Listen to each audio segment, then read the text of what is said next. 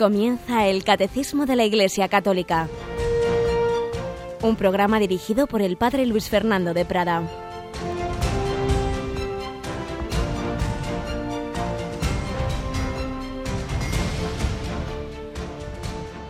Un cordial saludo, queridos amigos, queridos oyentes, querida familia de Radio María, bienvenidos a esta nueva edición del Catecismo de la Iglesia Católica, este programa que en realidad nos lo da la Santa Madre Iglesia con este texto maravilloso del que aún, como nos han dicho los últimos papas, no hemos sacado ni de lejos todo el mucho provecho que podemos obtener de él, puesto que es un resumen de toda esa sabiduría de siglos, de todos esos fundamentos de, de la Sagrada Escritura, de los santos padres, de los concilios, de los papas, de los santos, tantos y tantos testimonios que están sintetizados en este catecismo de la Iglesia Católica que hoy vamos a desgranar con la ayuda de Cristina Rubio. Hola Cristina, ¿qué tal? Muy buenos días, padre. Un gran regalo que tenemos con este libraco, ¿verdad? Pues sí, que hay que desmenuzarlo bien poquito a poquito. Pero antes de entrar en él, vamos a fijarnos en otro librito, en cambio pequeñito, del que nos preguntaban el otro día está publicado lo que se llama un manual de indulgencias, que viene de Roma, de la penitenciaría apostólica, pero que está publicado en, español también, manual de indulgencias y de su título Normas, concesiones y principales oraciones del cristiano.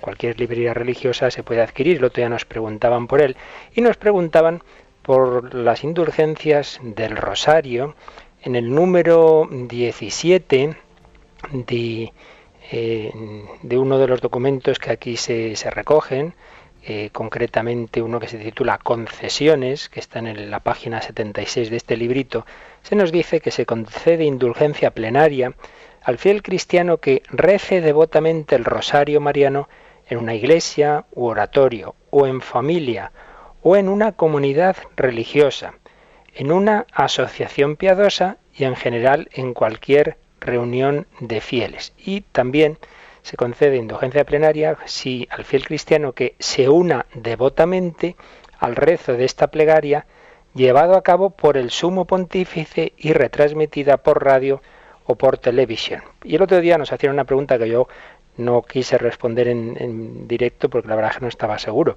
de si lo primero que hemos leído de esa indulgencia plenaria cuando se reza en comunidad o en familia, si eso se podría aplicar a cuando uno lo reza solo en su casa, pero uniéndose al rosario que se transmite por Radio María. Yo creo que leyendo estos, estos dos puntos, la respuesta sería que no, porque lo que aquí evidentemente se está indulgenciando es eso, que se rece en una comunidad, en, en, una familia, en un grupo, en una comunidad religiosa. Y en el caso segundo, que sí que habla de la radio, pero es cuando es un rosario que reza el Papa, y además entiendo que reza en directo, no el que nosotros ponemos grabado de madrugada del, del Papa, Papa Emérito Benedicto. Por tanto, yo creo que de lo que se deduce de estos, de estos textos es que es la indulgencia plenaria cuando se ha reunido uno con varias personas en común. Creo que no podríamos aplicar esto al rezo por la radio si uno está solo. Eh, cuando falta alguna de las condiciones para que sea indulgencia plenaria, sigue diciendo el texto, entonces la indulgencia será parcial. En cualquier caso, como digo, lo podéis ver en este librito que aconsejo tener, porque además viene una serie de oraciones, pequeñito, manual de indulgencias. Pero en fin, lo importante en cualquier caso en la oración no es que nos obsesionemos de si gano más o menos indulgencias, sino hacerla pues con devoción, dirigirla al Señor, dirigirla a la Virgen y poner en sus manos pues nuestra vida, nuestros méritos, poner en sus manos todas nuestras intenciones. Pues nada, vamos después de aclarar este puntito adelante. Como siempre, vamos a empezar con una historia que nos pueda orientar nuestro día, que nos recuerde que hay mucha gente buena, que nos recuerde que aunque hay mal en el mundo, es también mucho, mucho, aunque no haga ruido, el bien que podemos descubrir.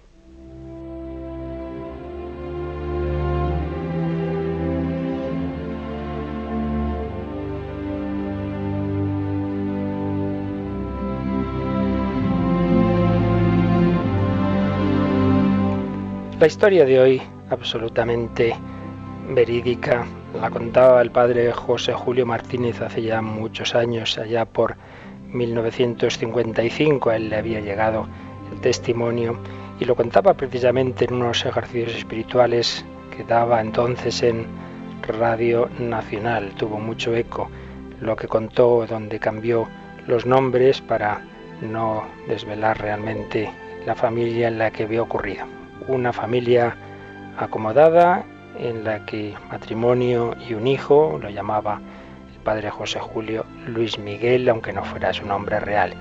Niño bueno al que en un momento dado llevan a un internado religioso y ahí es donde este chico va profundizando en la piedad, en la fe, donde se acostumbra a comulgar todos los días, a confesar con frecuencia, y ya voy leyendo lo que dice el padre José Julio Martínez. Pero a los 13 años observó que su padre vivía sin Dios. No iba a misa los domingos, no comulgaba nunca, no rezaba en casa las pocas veces que la madre tenía tiempo de rezar el rosario. Pobre papá, pensaba Luis Miguel, ¿cómo podrá vivir así? El padre espiritual nos decía en el colegio que hemos de rezar y ofrecer sacrificios por la conversión de los pecadores. Era el verano, eran por tanto las vacaciones antes de volver al colegio, pero este niño seguía con esas costumbres de piedad que había adquirido durante el curso en el colegio. Y entonces empezó a hacer una cosa, cogía un papelito y en ese papelito escribía sacrificio, el obsequio, la mortificación, la oración que ofrecía y escribía debajo, por la conversión de papá. Cuando ya había cumplido ese sacrificio, ese propósito, lo que fuera, rompía el papel. Y así podíamos encontrar estos papeles. Rezaré un misterio del rosario con los brazos en cruz por la conversión de papá. En vez de ir al cine, hoy daré el dinero a los pobres por la conversión de papá. Levantarme temprano mañana por la conversión de papá.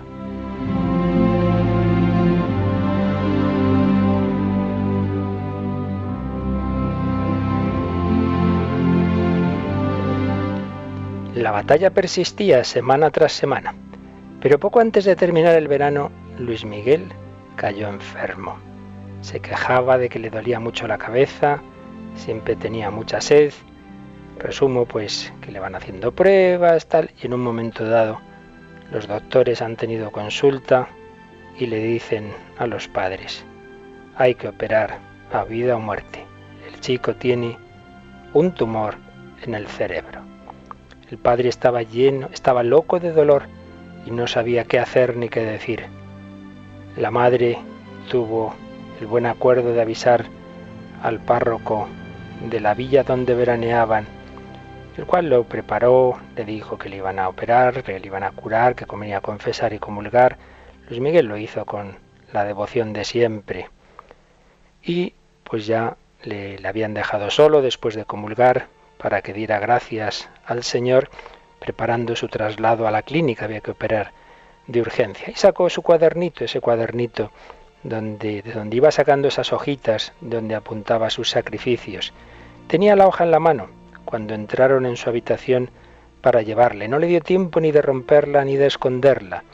La apretó en su mano derecha, esperando que le dejaran solo. Pero le tomaron casi tal como estaba, le pusieron en un coche y a la mesa de operaciones. Siempre con su mano derecha bien cerrada, escondiendo el pequeño papel, papel, Luis Miguel llegó al quirófano. ¿Qué tienes ahí? le preguntó el cirujano. No, no es nada, una cosa mía. El cirujano supuso que llevaría alguna medalla y pensó, bueno, ya abrirá la mano en cuanto le dejemos dormido. Y comenzó la terrible operación en aquella cabeza de adolescente tras ponerle la anestesia total que hizo su efecto y por supuesto enseguida se abrió esa mano y cayó al suelo aquel papelito doblado. Lo recogió la enfermera y se lo alargó a la religiosa que estaba a la puerta del quirófano atenta por si había que hacer algún encargo. Esta había visto cómo caía el papel de la mano del enfermo. Pensó que podría ser alguna nota de índole familiar y la entregó al padre de Luis Miguel, que estaba en una salita contigua, muy nervioso. Le dio el papel, diciéndole que era cosa del niño, y se marchó la hermana. Y el hombre leyó en aquella letra de Luis Miguel, Dios mío, te ofrezco mi vida por la conversión de papá.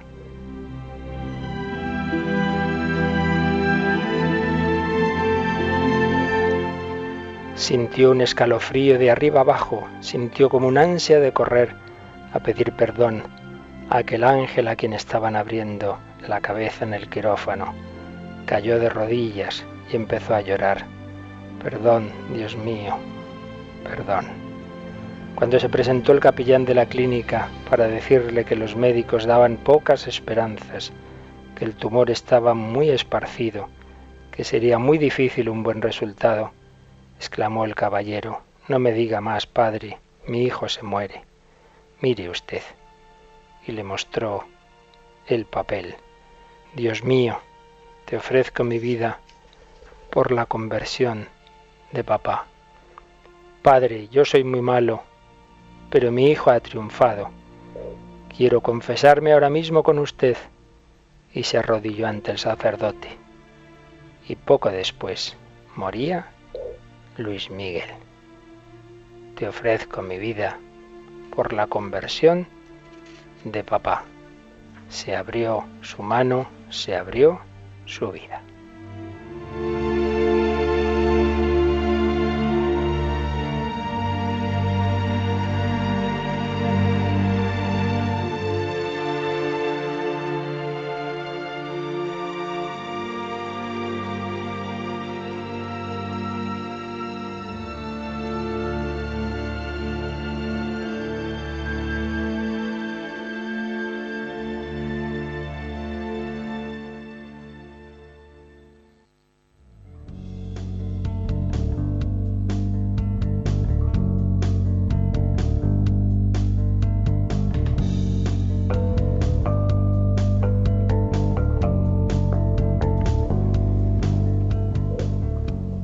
Bueno, Cristina, una historia conmovedora, ¿verdad? La verdad es que sí. Pero de estas existen, claro que sí. A veces pensamos que estos son inventos, pero hay mucho bien, hay muchos santos y muchas almas a las que la gracia de Dios, la revelación de Dios de la que estamos hablando, la comunicación de Dios en Jesucristo, les ha tocado el corazón, les ha hecho entender, a veces con esa corta edad de este chico, les ha hecho entender esa lógica misteriosa de la cruz, esa sabiduría de la que nos decía San Pablo, que supera las fuerzas humanas, pero que nos la da el Espíritu Santo, la sabiduría que no tuvieran los príncipes de este mundo que crucificaron al Señor de la Gloria, la sabiduría que Dios nos regala en su revelación. Después de hablar durante varias semanas de hasta dónde puede llegar el conocimiento de Dios de abajo arriba, es decir, por las fuerzas humanas, por la razón humana. Habíamos comenzado el otro el último día a hablar ya de cómo Dios se nos revela, Dios se nos comunica, Dios se nos da. Vamos a, ver la síntesis juvenil, pero válida por supuesto para todos, que hace de estos puntos que veíamos el día pasado, el 50 y 51, vamos a ver cómo explica lo mismo, cómo lo expresa el Yucat en su número 7. Número 7 que se hace esta pregunta. ¿Por qué tuvo Dios que mostrarse para que sepamos cómo es? ¿Y qué responde Cristina? El hombre mediante la razón puede conocer que existe Dios, pero no cómo es Dios realmente. Pero como Dios quiera ser conocido, quiere ser conocido, se ha revelado a sí mismo. Dios no estaba obligado a revelarse a los hombres, lo ha hecho por amor. Como en el amor humano podemos saber algo de la persona amada solo cuando nos abre su corazón, del mismo modo solo sabemos algo de lo más íntimo, de los más íntimos pensamientos de Dios, porque el Dios eterno y misterioso se ha abierto por amor a nosotros. Desde la creación, pasando por los patriarcas y profetas, hasta la revelación definitiva en su Hijo Jesucristo, Dios ha hablado una y otra vez a los hombres. En Él nos ha abierto su corazón y mostrado claramente para siempre su ser más íntimo. La verdad es que es una síntesis preciosa de lo que veíamos el otro día. El hombre con su razón, sí, puede llegar a conocer que existe Dios, algunos atributos de Dios, pero poco más. Lo demás solo lo sabemos si Dios nos lo cuenta. Poníamos el ejemplo de conocer a una persona a través de una serie de investigaciones y la diferencia entre llegar a tomar confianza con ella y ella con nosotros y que nos abre su vida, su intimidad, nos cuenta lo que piensa, lo que siente, pues lo que ocurre en una amistad, lo que ocurre en un enamoramiento, en un momento dado una persona le cuenta a la otra en la que confía, pues las cosas que no se cuentan así como así, pues Dios se ha ido revelando por amor. Una persona quiere mucho a otra y viceversa, tienen mutuo amor, se comunican, se cuentan lo que llevan dentro. Dios nos cuenta lo que lleva dentro, Dios nos cuenta cómo es Él. Dios nos abre el misterio de la Trinidad y el misterio del amor que le ha llevado a querernos meter en la familia, a elevarnos a esa vida divina, haciéndose hombre el Hijo eterno de Dios. El Dios misterioso se ha abierto por amor a nosotros y se ha ido revelando desde la creación, pasando por los patriarcas y profetas, hasta la revelación definitiva en su Hijo Jesucristo. La última frase de este número 7 es preciosa. En Él, en Jesucristo, Dios nos ha abierto su corazón y mostrado claramente para siempre su ser más íntimo. Esta es la revelación divina, esta es el camino por el que el Señor se ha ido abriendo su intimidad, que ha llegado a esa intimidad abierta que es Jesús, que le dirá a los apóstoles, ya nos llamo siervos, os llamo amigos. Recordarás, Cristina, que comentando estos primeros números del catecismo que tratan este tema, el 50 y 51, siguiendo la explicación que hacía en un cursillo el padre, el biblista, padre Manuel Iglesias, nos recordaba el cuatro características de la revelación. Si te parece, las repasamos, que me parece que tomaste buenos apuntes. ¿Cuáles eran esas características? La primera de ellas es que la iniciativa para la revelación parte de Dios. La segunda es que Dios se nos revela a sí mismo. Él es el objeto mismo de la revelación y se revela a sí mismo como el Salvador la tercera característica es que la revelación llega al culmen en Jesucristo, con sus gestos, con sus hechos y con sus palabras, con toda su vida. Y la cuarta es que la finalidad de la revelación es que Dios pretende comunicarnos su propia vida. Muy bien, veo que sí, que tomaste muy bien tus apuntes. Pues vamos a seguir profundizando en ello y vamos a leer lo que nos dice el número 52 del Catecismo de la Iglesia Católica. Dios que habita una luz inaccesible, quiere comunicar su propia vida divina a los hombres libremente creados por Él, para hacer de ellos, en su Hijo único, hijos adoptivos. Al revelarse a sí mismo, Dios quiere hacer a los hombres capaces de responderle, de conocerle y de amarle más allá de lo que ellos serían capaces por sus propias fuerzas. Es profundizar en lo que ya veíamos, Dios que habita una luz inaccesible, esta es una expresión de San Pablo en su primera carta a Timoteo 6:16. Ese Dios que de por sí no podríamos nunca conocer eh, realmente por dentro, porque habita una luz inaccesible, es decir, está en otra dimensión, sin embargo, ha querido comunicar su propia vida divina a los hombres, libremente creados por Él. La creación ha sido un acto libre, no es como en algunas mitologías, como que mm, procede necesariamente del creador la creación. No, no, es un acto libre. Dios no tenía por qué crear a nadie. Dios, Padre, Hijo y Espíritu Santo podían estar los tres eternamente amándose sin necesidad de comunicar su vida a nadie, pero ese amor infinito ha querido desbordarse y en un momento dado se produce esa creación y nos ha creado a los hombres. ¿Para qué? Pues precisamente para hacernos partícipes de esa vida divina. ¿Cómo? En su Hijo único, es decir, el Hijo eterno, el que eternamente procede del Padre, Dios de Dios, luz de luz, eh, nos ha querido como meter en su corazón de manera que unidos a Él podemos ser también hijos en el Hijo, es decir, en realidad Dios sigue teniendo un solo Hijo, pero en ese Hijo estamos, es un Hijo con millones, miles de millones de rostros, todos estamos en Él, como también Jesús le dirá a la Virgen María desde la cruz, ahí tienes a tu Hijo, mostrándole a Juan, ¿es que María tiene más hijos? No, quiere decir que ahora nosotros somos Jesús, ahora estamos en Jesús, somos hijos de María e hijos de Dios Padre. Pero nos decía también este número del catecismo que al revelarse a sí mismo, Dios quiere hacer a los hombres capaces de responderle. O sea, no solo es que Dios nos ha hablado, sino que nos ha dado, nos ha elevado a, a su nivel divino, ya se entiende siempre de una manera participada, nos ha dado la capacidad, dice, de responderle, de conocerle y de amarle más allá de lo que nosotros somos capaces por nuestras fuerzas. Claro, Dios al revelarse nos da la gracia y la gracia nos da un nuevo ser, que es esa participación de la vida divina en nosotros. Cuando decimos estar en gracia, quiere decir que tengo a Dios en mi alma, que eleva mis capacidades, mis potencias. El conocimiento queda elevado por la fe. Yo ya conozco a Dios no simplemente del modo natural al que puede llegar la filosofía, el razonamiento humano, sino movido por el Espíritu Santo que me ilumina el conocimiento queda iluminado por la fe y la voluntad queda iluminado por la esperanza, ya no solo deseo los bienes terrenos, sino deseo a Dios, deseo el cielo y por la caridad.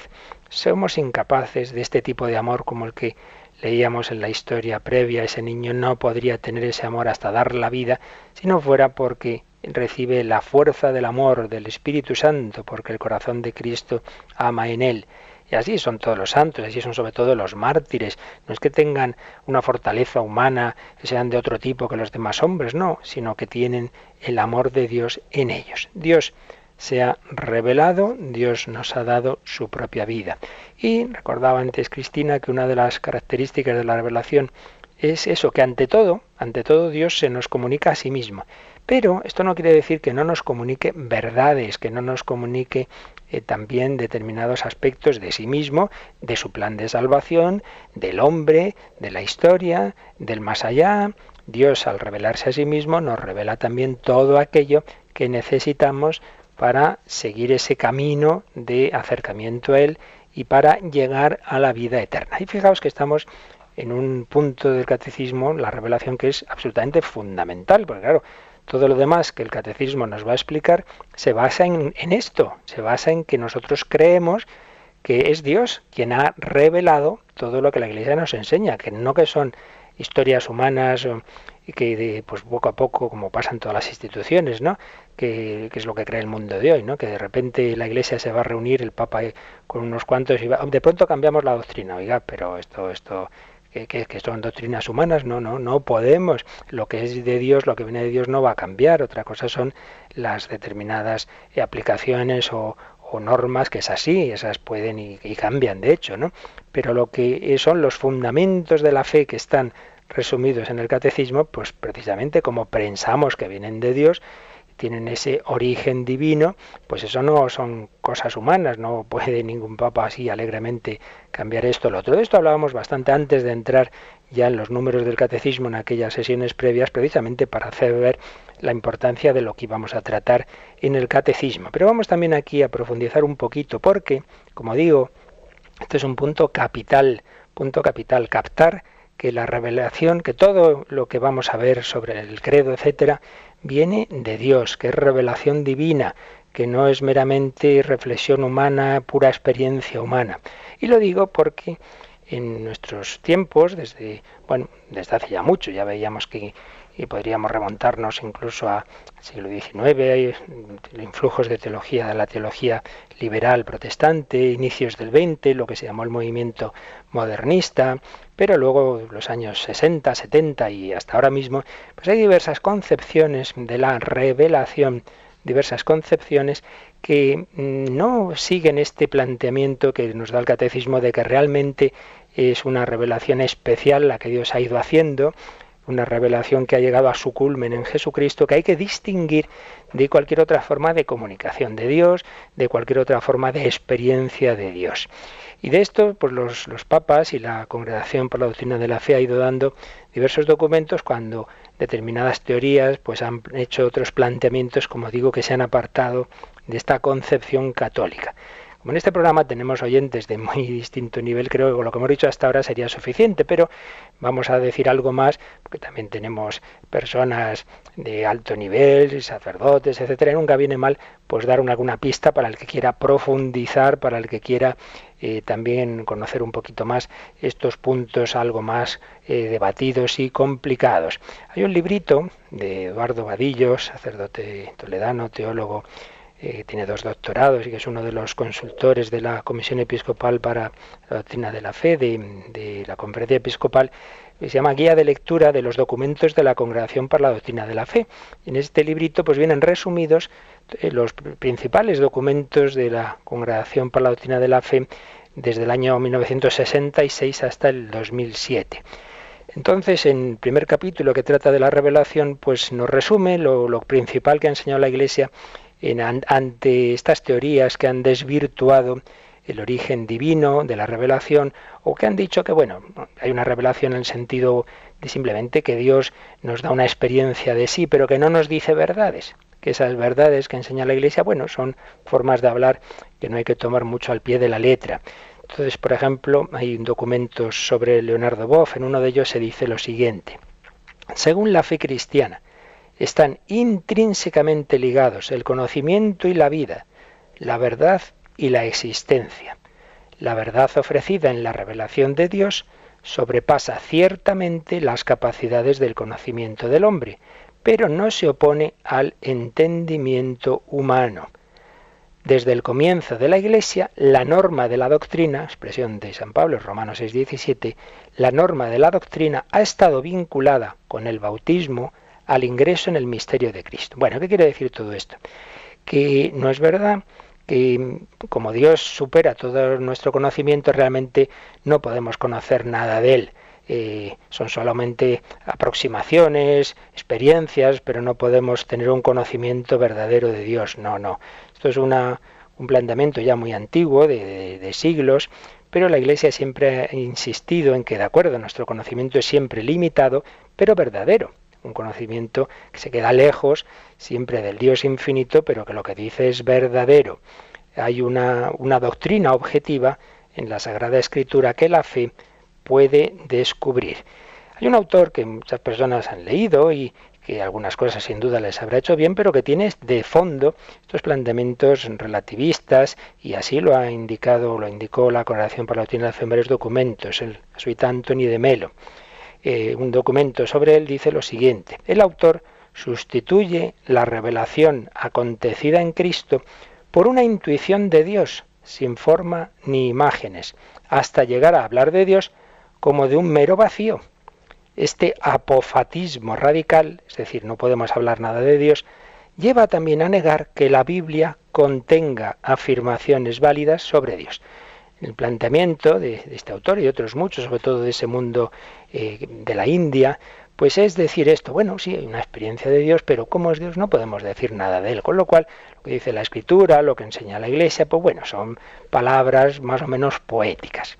Documento muy importante, muy importante, que además Juan Pablo II le dio toda su autoridad, la Dominus Jesus, Dominus Jesus, que se publicó en, el jubileo del año 2000, eh, dice lo siguiente. Las raíces de estas afirmaciones hay que buscarlas en algunos presupuestos, como son la convicción de la inaferrabilidad y la inefabilidad de la verdad divina, es decir, Mm, como Dios nos supera, no podemos decir nada sobre esa verdad. La actitud relativista, en virtud de la cual aquello que es verdad para algunos no lo es para otros. La contraposición radical entre la mentalidad lógica atribuida a Occidente y la mentalidad simbólica atribuida a Oriente. Entonces se dice, bueno, es que los dogmas de la Iglesia son cosa muy occidental, pero mejor vayamos por el camino oriental, ¿no? Pues símbolos, porque de Dios no podemos prácticamente eso más que usar símbolos. Dios es fuego, Dios es luz y ya está. El subjetivismo de quien considerando la razón como única fuente de conocimiento se hace incapaz de levantar la mirada hacia lo alto para atreverse a alcanzar la verdad del ser. La dificultad de comprender y acoger en la historia la presencia de eventos definitivos y escatológicos mm, el vaciamiento metafísico de la encarnación histórica del Verbo eterno. Se dice, bueno, eso de que Dios ha hecho carne, bueno, es un aparecer de Dios en la historia, ¿no? Pero no lo tenemos como muy al pie de la letra. El eclecticismo de quien asume ideas derivadas de diferentes contextos filosóficos y religiosos, sin preocuparse de su coherencia y conexión sistemática, ni de su compatibilidad con la verdad cristiana. En fin, la tendencia a leer e interpretar la Sagrada Escritura fuera de la tradición y del magisterio de la Iglesia. Diversas tendencias a las que hacía alusión este importante documento, Dominus Jesus, de la Colaboración para de la Fe, pero refrendado con toda su autoridad por el Papa Juan Pablo II, donde se insistía en que tuviéramos cuidado con esas teorías, muchas de ellas, como se nos menciona aquí, de, de enfoque orientalista, que vienen a decir que bueno, que Dios se ha comunicado, pero prácticamente no podemos entender ninguna verdad objetiva respecto de él, sino todos son como aproximaciones, intuiciones, sentimientos y por tanto los dogmas, pues no nos los tomemos así como muy al pie de la letra. Y la Iglesia dice, no, no, una cosa es que Dios siempre supera todo, que nuestra mente no nunca pensemos, ah, como ya sé esto de Dios, ya tengo a Dios dominado en mi cabeza. Claro que no, eso es evidente. Dios es siempre mayor, pero otra cosa es que lo que Dios nos ha revelado y la Iglesia nos enseña en sí mismo es algo objetivo y algo verdadero, limitado pero verdadero. También eh, había una otra tendencia que ya pues, tiene mucha menos fuerza hoy día, desde luego, pero en determinados planteamientos de la teología de la liberación, los de tipo ya más extremo, muy influidos por el marxismo, en ellos se sometía la verdad a la praxis y se quería sustituir la ortodoxia por la ortopraxis. Lo que importa es cómo actuemos. En un documento sobre Leonardo Boff de la Congregación por la de la Fe se nos dice, no, la praxis no sustituye a la verdad ni la produce, sino que está al servicio de la verdad. Por tanto, el teólogo está llamado a descifrar el lenguaje de las diversas situaciones, los signos de los tiempos, y abrir este lenguaje al entendimiento de la fe que no nos baste, aunque sea por supuesto muy importante con decir yo actúo bien, sí, sí, pero también tenemos que, para actuar bien hay que conocer bien. La ortopraxis, la actuación movida por el amor, debe derivarse de la verdad. Uno de los temas que tanto nos explicó Papa Benedicto XVI, Caritas in Veritate, la caridad en la verdad, amor y verdad, amor y conocimiento, que también está en la primera encíclica del Papa Francisco, esa encíclica que escribieron realmente entre los dos, entre Benedicto XVI y el Papa Francisco, Lumen Fide, la luz de la fe, mueve al amor. Vamos a dar gracias al Señor de que es verdad, que no son meras palabras, es verdad que se nos ha revelado, que se nos ha comunicado, que nos ha dado su vida divina que podemos conocer a Dios en Jesucristo, que hay un corazón que se ha abierto para todos nosotros. Vamos a hacer este momento meditativo dando gracias de esa revelación, dando gracias de ese corazón que se nos ha abierto a todos.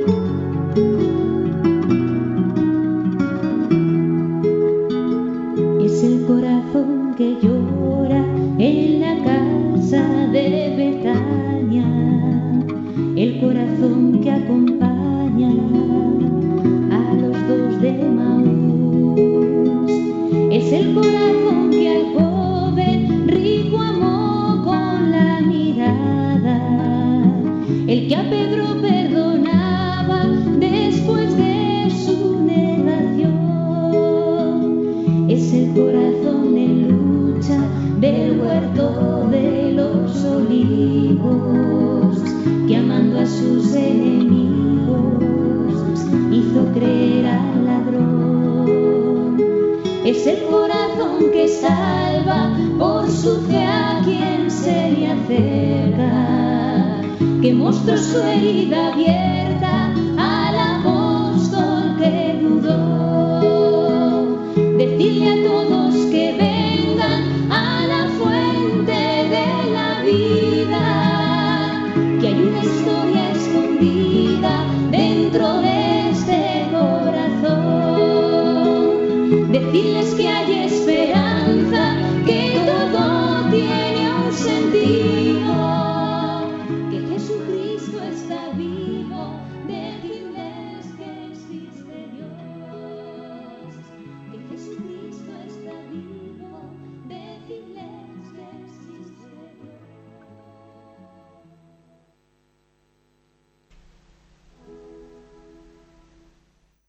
Están escuchando el Catecismo de la Iglesia Católica con el Padre Luis Fernando de Prada. Pues seguimos adelante en estos temas tan fundamentales, presupuesto de todos los demás. Dios se nos revela, Dios nos comunica su ser, pero nos enseña verdades objetivas. ¿Y cómo lo ha ido haciendo Dios? ¿Cómo se nos ha ido revelando? Vamos a seguir leyendo el Catecismo. Cristina, vamos al número 53. El designio divino de la revelación se, realiza a la vez mediante acciones y palabras íntimamente ligadas entre sí y que se esclarecen mutuamente. Este designio comporta una pedagogía divina particular. Dios se comunica gradualmente al hombre, lo prepara por etapas para acoger la revelación sobrenatural que hace de sí mismo y que culminará en la persona y la misión del Verbo encarnado, Jesucristo. Y se nos pone aquí una cita de uno de los primeros padres de la Iglesia, muy importante para todo este tema de la revelación, San Ireneo. ¿Qué, nos dice el catecismo de San Ireneo? San Ireneo de León habla en varias ocasiones de esta pedagogía divina bajo la imagen de un mutuo acostumbrarse entre Dios y el hombre. El Verbo de Dios ha habitado en el hombre y se ha hecho hijo del hombre para acostumbrar al hombre a comprender a Dios y para acostumbrar a Dios a habitar en el hombre según la voluntad del Padre. Sí, lo explicaba San Ireneo de León, mártir del siglo II, mediados del siglo II, si no recuerdo mal, moría. Así pues, Dios se ha ido revelando poco a poco mediante acciones y palabras. Esto ya lo explicaremos con más detalle, acciones y palabras íntimamente ligadas entre sí. Dios hace una determinada actuación y la explica o la, preanuncia y la realiza. Acciones y palabras. Una pedagogía divina. Dios se comunica gradualmente al hombre. Acciones y palabras. Los padres cuidan al niño, le dan besos y luego el niño va oyendo esas palabras. Te quiero, te quiero, te doy el beso, acciones, palabras, gestos, le ayudan, le dan de comer, le salvan, todo ello va transmitiendo al niño la verdad, la verdad de un amor eficaz, de un amor concreto. Pues Dios también actúa en la historia y nos va explicando esa actuación. Decíamos antes que hay eh, eh, concepciones de la, revelación insuficientes. Hemos citado algunos de los documentos de la Congregación Palatina de la Fe donde todo esto se, se, explica en relación a algunas de esas teorías. Pero también en, este aspecto de que estamos diciendo hoy, de, de lugares donde uno, quien le interese, puede profundizar en estos temas, hay que citar un documento, ya en este caso de la Conferencia Episcopal Española, eh, aprobado por la Asamblea Plenaria de, de, de, marzo de 2006, pero un documento preparado por la Comisión Episcopal para la Doctrina de la Fe, titulado Teología y secularización en España, a los 40 años de la clausura del Concilio Vaticano II. Un documento, como digo, 30 de marzo de 2006, como todos estos documentos, quien quiera se los puede bajar de, internet. Y fijaos que toca pues todos los grandes temas fundamentales de, que va a tocar, que toca también el catecismo. Tiene una introducción y luego cuatro capítulos. Jesucristo, plenitud de la revelación, que se habla de estos temas que aquí estamos explicando de la revelación. Segundo, Jesucristo, el Hijo de Dios vivo, no meramente un gran profeta, un gran hombre, sino el Hijo eterno de Dios. Tercero, la Iglesia, sacramento de Cristo, no simplemente una asociación humana de eh, amigos de Jesús, sino el instrumento por el que el propio Jesús se comunica hoy día. Y cuarto, la vida en Cristo, la moral, la moral cristiana.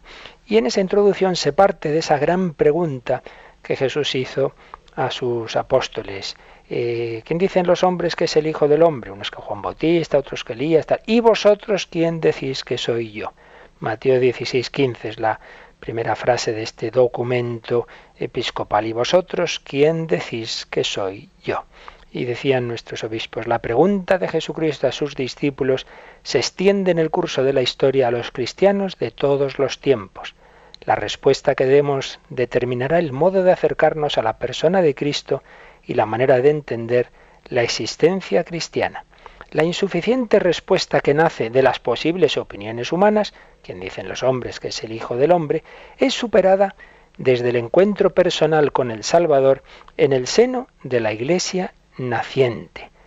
Jesús se dirige a la comunidad de sus discípulos y escucha las palabras de Simón Pedro, cuya verdad descansa en la revelación del Padre y no en la opinión de los hombres. Tú eres el Cristo, el Hijo de Dios vivo. Y en efecto Jesús va a decir a San Pedro que eso no solo ha dicho la carne y la sangre, que son esas palabras no tienen su origen en el razonamiento humano, sino que las recibe directamente del Padre. Eso no te lo ha la carne y la sangre, sino mi Padre que está en los cielos. ¿Veis aquí? Tenemos pues lo que es la revelación frente a las meras opiniones humanas que se acercan al misterio de Jesús, pero no llegan a profundizar realmente en quién es ese Jesús, está en cambio la revelación. Pedro, que como hombre pues era muy limitadito y de hecho unos minutos después va a meter la pata bien metidita cuando cuando Jesús va a anunciar la pasión y va a decir, no, Señor, no te puede pasar eso, ahí ya es Simón. Pero en cambio en este primer momento no es Simón, es Pedro, es el Pedro que, iluminado por el Padre, confiesa quién es Jesucristo. Pues bien, eh, partiendo de este texto, este documento de, de los obispos españoles de 2006, pues habla de cómo la teología tiene que partir de esos fundamentos de la revelación y no quedarse en planteamientos insuficientes. Y entonces nos explica eh, todos estos mm, eh, planteamientos del Concilio Vaticano II y del Catecismo de la Iglesia Católica sobre la revelación que tenemos que tomarla, pues eso, desde la visión de la fe.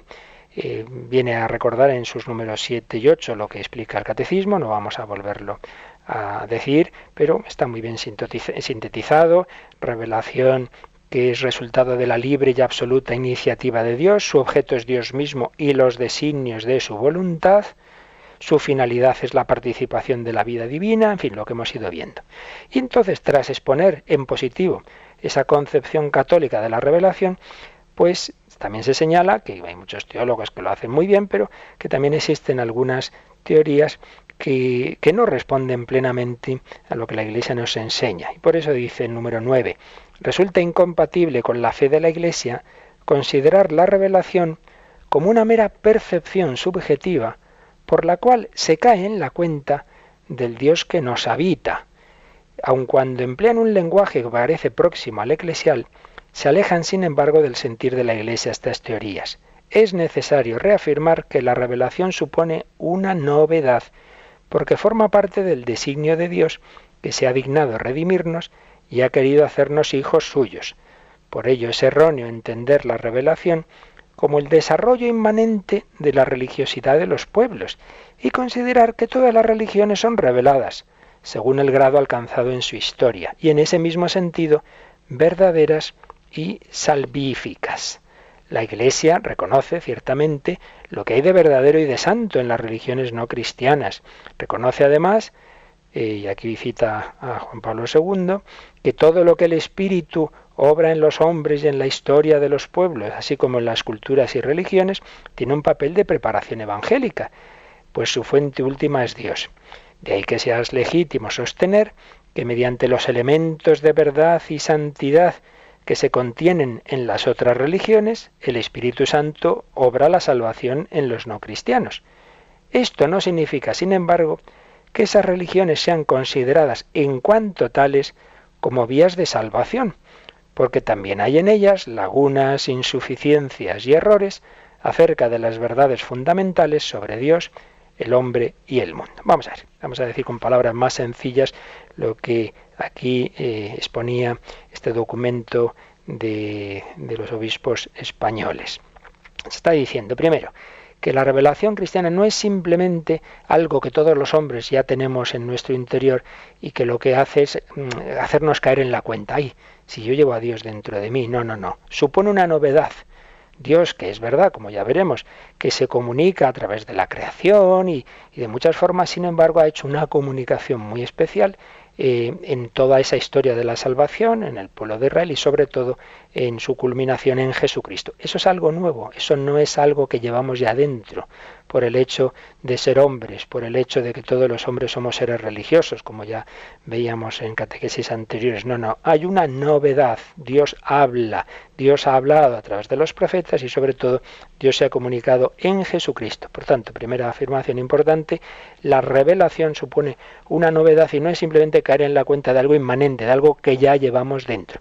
Y segundo, no podemos poner al mismo nivel todos esos elementos que hay en todas las culturas y en todas las religiones de cosas verdaderas y buenas y que, como el Papa también Francisco expone al final del Evangelio Gaudium, Dios se sirve, no faltaría más, como Dios ama a todos los hombres y quiere salvar a todos, Dios se sirve de todo, Dios se sirve de todos los elementos de verdad y de bondad que existen en todas las culturas y en todas las religiones. Pero una cosa es eso, y otra cosa es que en sí mismas ver a todas las religiones como reveladas, como lo pensamos y creemos del cristianismo. No, no, porque también hay otras cosas malas en todas esas religiones y culturas que evidentemente no vienen de Dios. Y no es que en sí mismas, en cuanto tales religiones, sean caminos de salvación, sino que hay elementos en ellas que Jesucristo y el Espíritu Santo se sirven de ellos, porque también proceden de Dios, porque de Dios es todo lo bueno y verdadero, no faltaría más, y se sirven de ello, pero como elementos, digamos, que están ahí presentes, pero no como que en sí misma esa religión como tal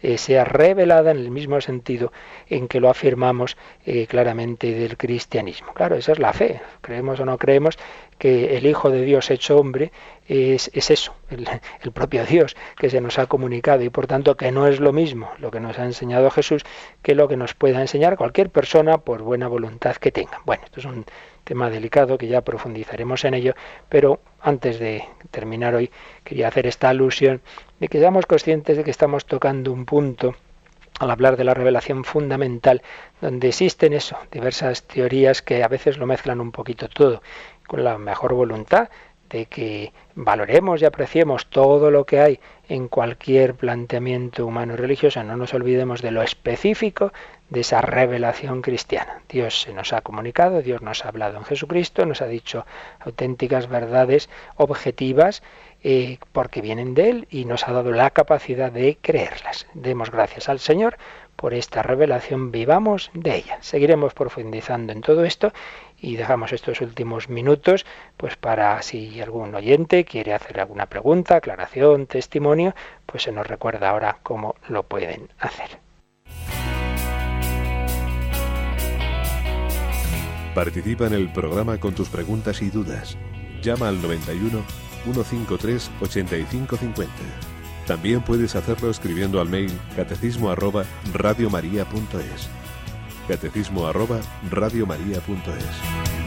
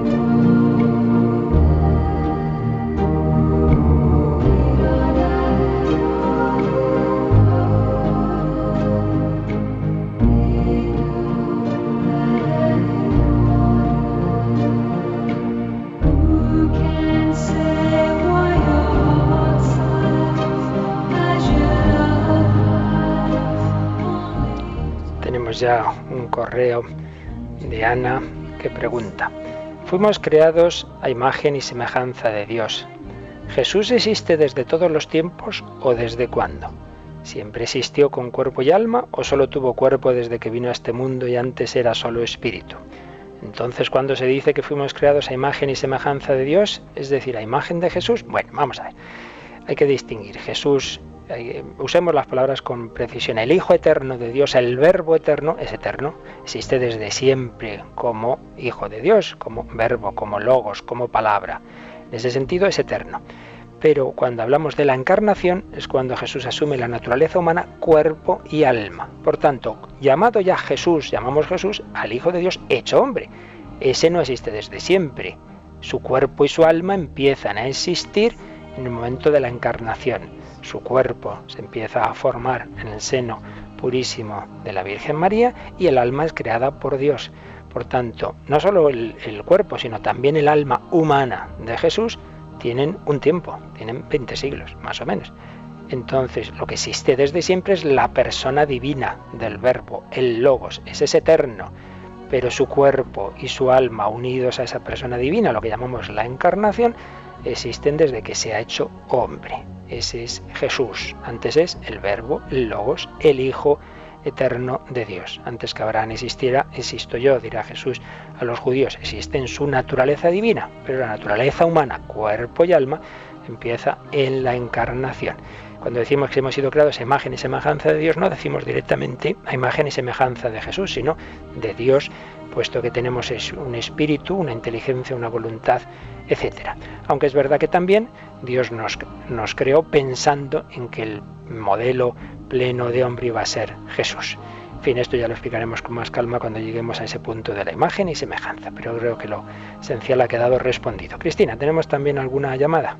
Sí, tenemos una llamada de Antonio que bueno nos expone que Guzmán Carriquiri, del que hemos escuchado alguna conferencia aquí estos días, pues en una de esas conferencias decía que los niños salen de los colegios católicos sin saberse los mandamientos. Mm. Y bueno, pues él tiene la preocupación, llevando a sus hijos a un colegio católico, de que no haya profesores en los mismos pues que sean católicos. ¿Qué pueden hacer como padres que ponen toda su confianza en la enseñanza en un colegio católico? ¿Qué mm. podrían hacer? ¿Qué consejo les dan? Bueno, antes de responder a la pregunta concreta, sí que esto tiene que ver con lo que hemos explicado, de que a veces, claro, en esto como todo hay que tener equilibrio, de que ni basta una catequesis de aprender cosas de memoria sin una experiencia de Dios, porque eso al final pues se quedan en palabras y quizá podría ser peligro de quizá más de otros tiempos aprender de memoria las cosas sin, sin la experiencia, pero quizá nos hayamos ido al extremo contrario. Mucha experiencia y muchas dinámicas y muchas cosas, pero no aprender nada y no saberse ni el credo, ni las oraciones, ni los mandamientos. Es a lo que en efecto hacía alusión Wiman Carriquiri, en cuya conferencia estuve en, presente y, lo decía y, pasa en, en, Italia a la que él se refería, donde vive hace 40 años, y pasa en España y pasa en muchos sitios, pues es verdad. Segundo, ¿qué hay que hacer? Hombre, pues yo creo que está claro, los padres católicos que llevan a sus hijos a un colegio católico esperando una formación católica, si entienden que eso no se da, pues que lo digan, que, que hablen con, con los profesores o que hablen con el director, evidentemente siempre desde la la humildad y, no exigiendo, pero, pero también diciendo, oiga, eh, a lo mejor es que no, no entendemos bien eh, estos temas, pero, pero ¿cómo es posible que puntos básicos de, de, la doctrina católica pues no se enseñen? A lo mejor si se enseñan y es que el hijo no se entera, en fin, eso ya, los detalles yo no puedo bajar aquí como es natural, pero en fin, la idea clave es que en efecto hay que dar esa formación integral que incluye la experiencia y la doctrina y que los padres, como es natural, tienen derecho a, esperar a, recibir, que sus hijos reciban esas enseñanzas eh, de un colegio al que han llevado a sus hijos precisamente para que reciban esa misma formación. Bueno, pues seguiremos, seguiremos profundizando en estos puntos tan importantes de la revelación, como siempre decimos, procurar ir leyendo los números del catecismo y fijaos que en los márgenes vienen otros números que son como relacionando lo que se explica en un punto de una parte del catecismo con lo que aparece en otras. Si lo vais leyendo y vais leyendo también esas, esas citas, esas referencias que se hacen a otras partes del catecismo, muchísimo mejor. Iréis teniendo también vosotros esa formación, que es lo que buscamos en estas catequesis que nos da la Santa Madre Iglesia con el catecismo de la Iglesia Católica. Mañana seguiremos con ello, aunque esta noche también haremos ese otro tipo de catequesis de la doctrina católica, precisamente con, los eh, mandamientos. Estamos en el hombre de hoy y Dios, en el, estamos en el cuarto mandamiento, padres e hijos, así que también ahí a las nueve de la noche, pues de otra manera, pero con, la mismo, con el mismo catecismo de la Iglesia Católica, expondremos esa doctrina, ahí ya vamos por los mandamientos. Pedimos al Señor su bendición para vivir este día en su presencia. La bendición de Dios Todopoderoso. Padre, Hijo y Espíritu Santo, descienda sobre vosotros. Que el Señor y la Virgen María os acompañen.